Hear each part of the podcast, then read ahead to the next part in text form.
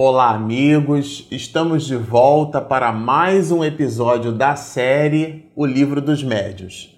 Você que está nos acompanhando no nosso canal, você sabe que nós estamos estudando o Livro dos Médios desde o início, né? Trabalhávamos a introdução da obra e agora nós estamos no penúltimo capítulo da primeira parte do Livro dos Médios. É o capítulo terceiro, chama-se Método. Na verdade, ele tem esse nome porque Kardec estabelece é, princípios por sobre os quais nós poderíamos então gerar um certo convencimento na explicação de princípios espíritas. E aqui a gente já começa, vamos dizer assim, com uma certa polêmica. É muito comum no meio espírita, é muito comum no movimento espírita, nós é, é, colocarmos assim, que o espiritismo não faz proselitismo, tá certo? Só que nesse capítulo terceiro aqui, a gente quer fazer essa abordagem porque consideramos muito importante. Aqui, no, logo no item 18, e nós vamos trabalhar dois itens somente nesse episódio, porque vocês vão perceber que eles são muito densos. Logo no item 18, Kardec diz assim: é muito natural e louvável nos adeptos o desejo de fazer prosélitos, isto é, de gerar convencimento, de amealhar adeptos para aquela doutrina. E Kardec já começa o item 18 dizendo que isso é muito comum. Desejo que nunca será demais estimular. Olha, então ele já coloca aqui que existe, nunca é demais estimular esse tipo de desejo. Porque quando você professa uma doutrina, isso aqui está bem aportado, viu, gente? No item 18, mas nós vamos trabalhar alguns desdobramentos. Mas aqui, logo de cara, Kardec não faz uma abordagem contra a ideia do proselitismo. Ele, inclusive, nesse capítulo terceiro, ele estabelece métodos, daí o nome, inclusive, do capítulo ser esse, método estabelece linhas de raciocínio, isto é, métodos. Ele vai pegar, a gente vai trabalhar isso, né? Vários tipos de perfis de materialistas, perfis de espiritualistas, perfis de seres humanos que, vamos dizer assim, que, é, que ressacham a ideia do espiritismo, a ideia né, que o espiritismo traz da multiplicidade das existências, da reencarnação, pelo simples fato de ignorar, pelo simples fato de não ter uma ideia melhor, pelo simples fato de, buscando essa ideia para si, as consequências morais decorrentes desse entendimento, a pessoa não querer abraçar. Então existe uma quantidade enorme de linhas e de princípios de raciocínio que Kardec utiliza. E ele já coloca aqui que fazer prosélito não tem nada de mais. Então, essa ideia nossa, né? A gente observa palestrantes, inclusive de, de, de renome, colocando, ah, o espiritismo não faz proselitismo, né? Tem algumas observações que, para o nosso estudo, do ponto de vista doutrinário, nós gostaríamos de aportar já nesse item 18. Então, continuando, olha, desejo que nunca será demais estimular visando facilitar-lhes essa tarefa. Que tarefa é essa? A tarefa de fazer prosélitos. Visando estimular essa tarefa, aqui nos propomos examinar o caminho que nos parece mais seguro para se atingir esse objetivo, a fim de lhes pouparmos esforços inúteis. Então, se observarmos num alto nível, esse capítulo 3 fala da abordagem de fazer prosélitos tá certo? É, bom, aqui cabem algumas observações, tá? Para que a gente de verdade entenda o que alguns muitos espiritistas querem dizer com o fato de que nós não fazemos proselitismo. Para isso, nós buscamos algumas questões que consideramos muito relevantes é, para o nosso estudo, né? É, a primeira delas a gente vai encontrar no Livro dos Espíritos. E já na questão 842, é, estamos falando de fazer prosélitos, tá certo? Na questão 842, nós vamos encontrar no Livro dos Espíritos Kardec produzindo o seguinte questionamento: por que indícios se poderá reconhecer entre todas as doutrinas que alimentam a pretensão de ser a expressão única da verdade, a que tem o direito de se apresentar como tal? Essa é uma questão muito atual, não é? Porque quando observamos é, companheiros de outros princípios religiosos, e hoje no século XXI a gente fala bastante né, de intolerância é, religiosa ou buscando a tolerância religiosa, que é a convivência no respeito à diferença, né? Buscarmos os pontos de convergência e não os pontos de divergência. Essa questão aqui vem bem a calhar. Então, se, se fôssemos ligar assim a tecla de tradução dessa pergunta, o que é que Kardec quer dizer, né? Qual é a religião que conserva, que traz a bandeira da verdade? Qual a que tem esse privilégio, esse direito, né? Esse aporte? Diz assim: a expressão única da verdade, a que tem o direito de se apresentar como tal. E a resposta é muito, muito significativa. Essa resposta, na verdade, ela é muito reflexiva. Olha o que, que os espíritos nos dizem. Será aquela que mais homens de bem e menos hipócritas fizer. Olha isso. Isto é, tem o isto é, tem a tradução dessa explicação, né? Pela prática da lei de amor na sua maior pureza e na sua mais ampla aplicação. É, todos nós conhecemos aquela, aquela máxima de Francisco de Assis, né? Divulgue o evangelho a todo tempo. E se precisar, use palavras. Então aqui a gente já começa a raciocinar que a religião que transforma o homem é a religião que de fato atende às necessidades do homem na ligação do homem com Deus. As minudências dessas questões, é, muito embora o espírita acredite em reencarnação, do ponto de vista teórico, a gente vai observar nesse capítulo 3 aqui do método que muitos de nós nos comportamos como materialistas. Quer dizer, a nossa vida é voltada para ter coisas. Então é aquele espírito que diz que acredita em reencarnação, mas a sua vida, o mote, né, o motor, aquilo que movimenta aquela pessoa, é, numa análise profunda, são realizações materiais. Então, de verdade, ele diz da boca para fora. Por isso que a resposta ela é muito dura, né? Aqueles que, olha, menos hipócritas fizer. A hipocrisia é uma falsidade, é a nossa capacidade de dizer uma coisa e de fazer outra. Então, o proselitismo a que se refere o capítulo terceiro é um proselitismo que fala muito mais das nossas ações, e a gente vai observar isso mais lá para frente, do que pura e simplesmente da necessidade de verbalizar o que pensa, porque não necessariamente aquilo que a gente pensa é aquilo que a gente faz. Né? É, a, é a, a, a, a citação de Jesus quando falava dos fariseus, né, usando uma metáfora também muito dura.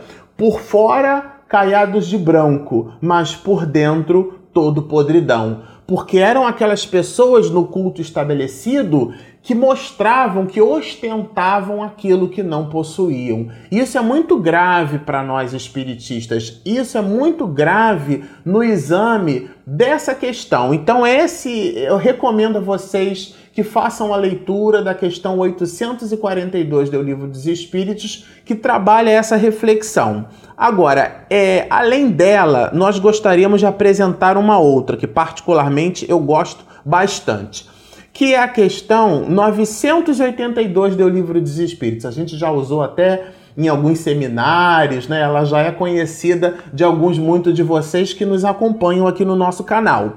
Kardec pergunta assim: será necessário professemos o Espiritismo e creiamos nas manifestações espíritas para termos assegurada a nossa sorte na vida futura?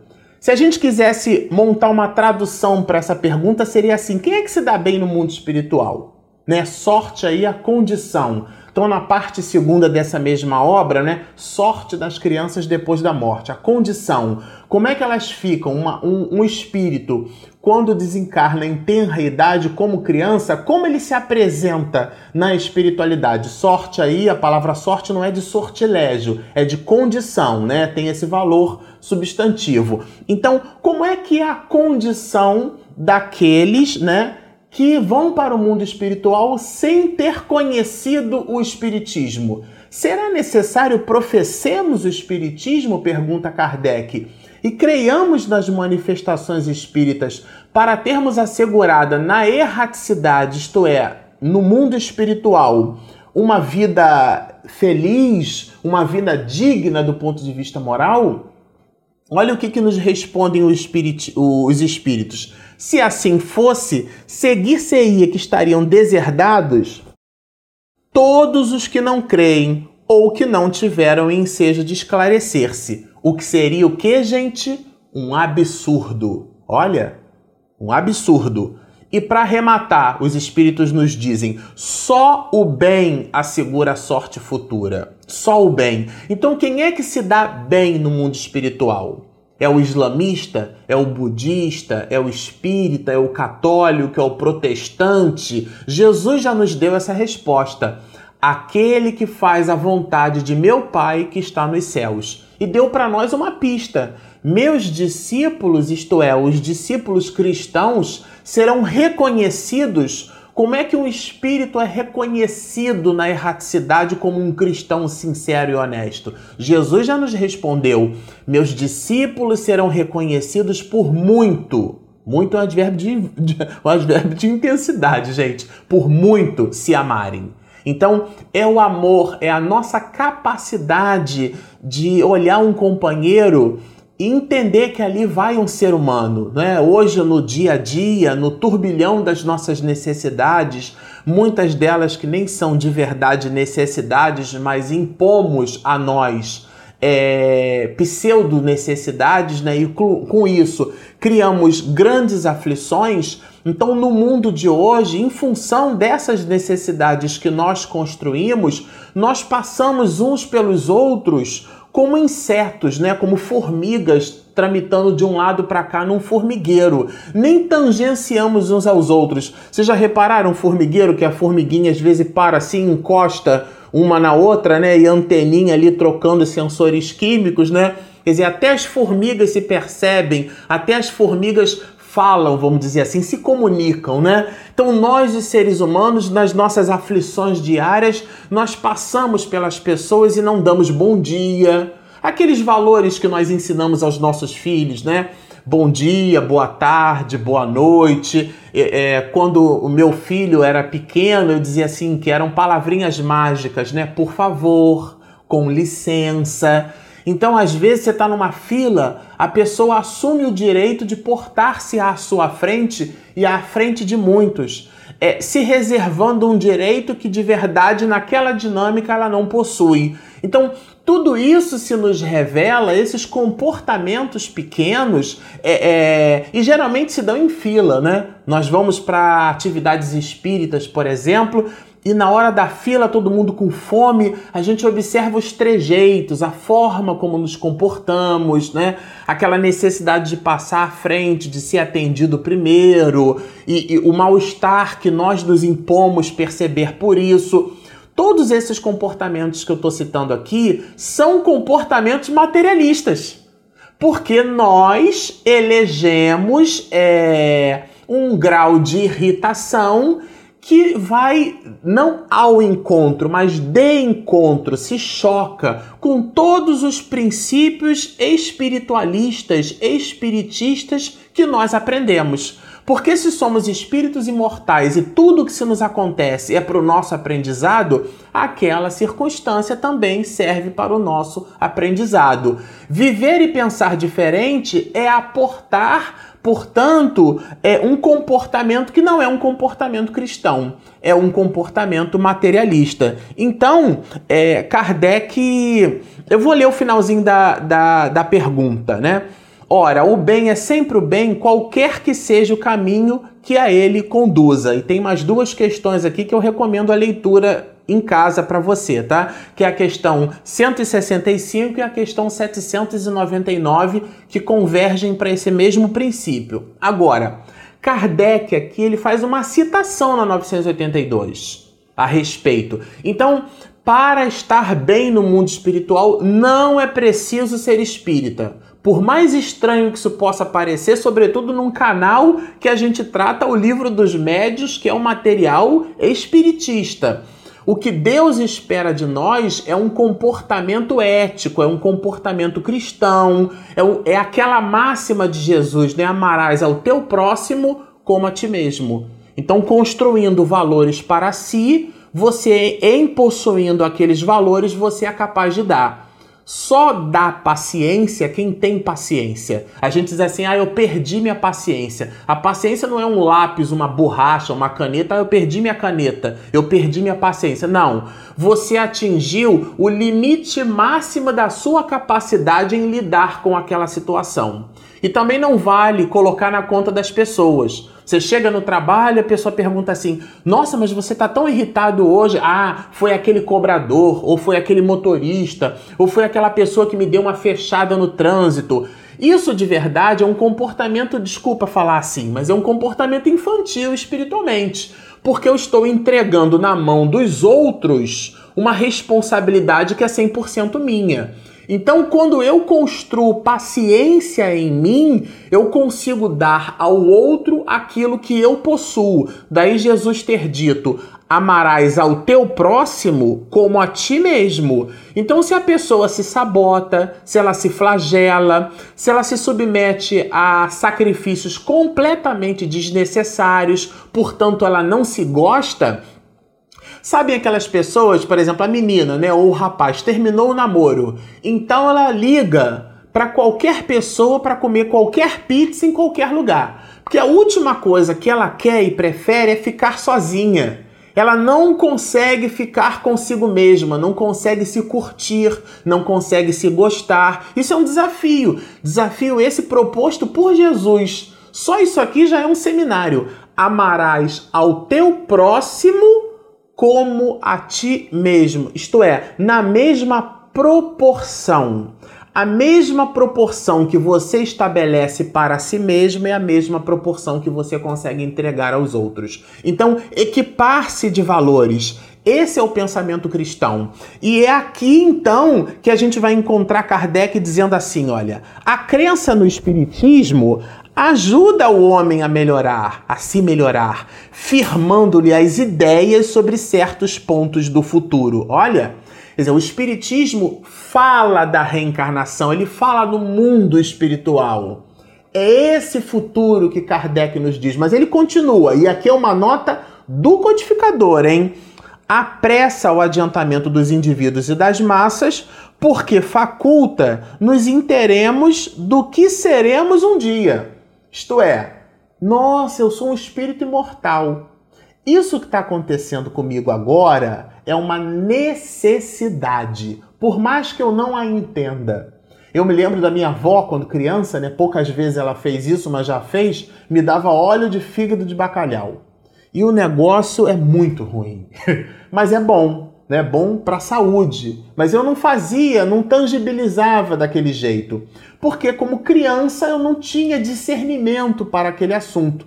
Alguns, muitos de nós, como crianças espirituais, não conseguimos aportar esse discernimento. Então a gente se movimenta reclamando das circunstâncias e das coisas como se nós fôssemos, né?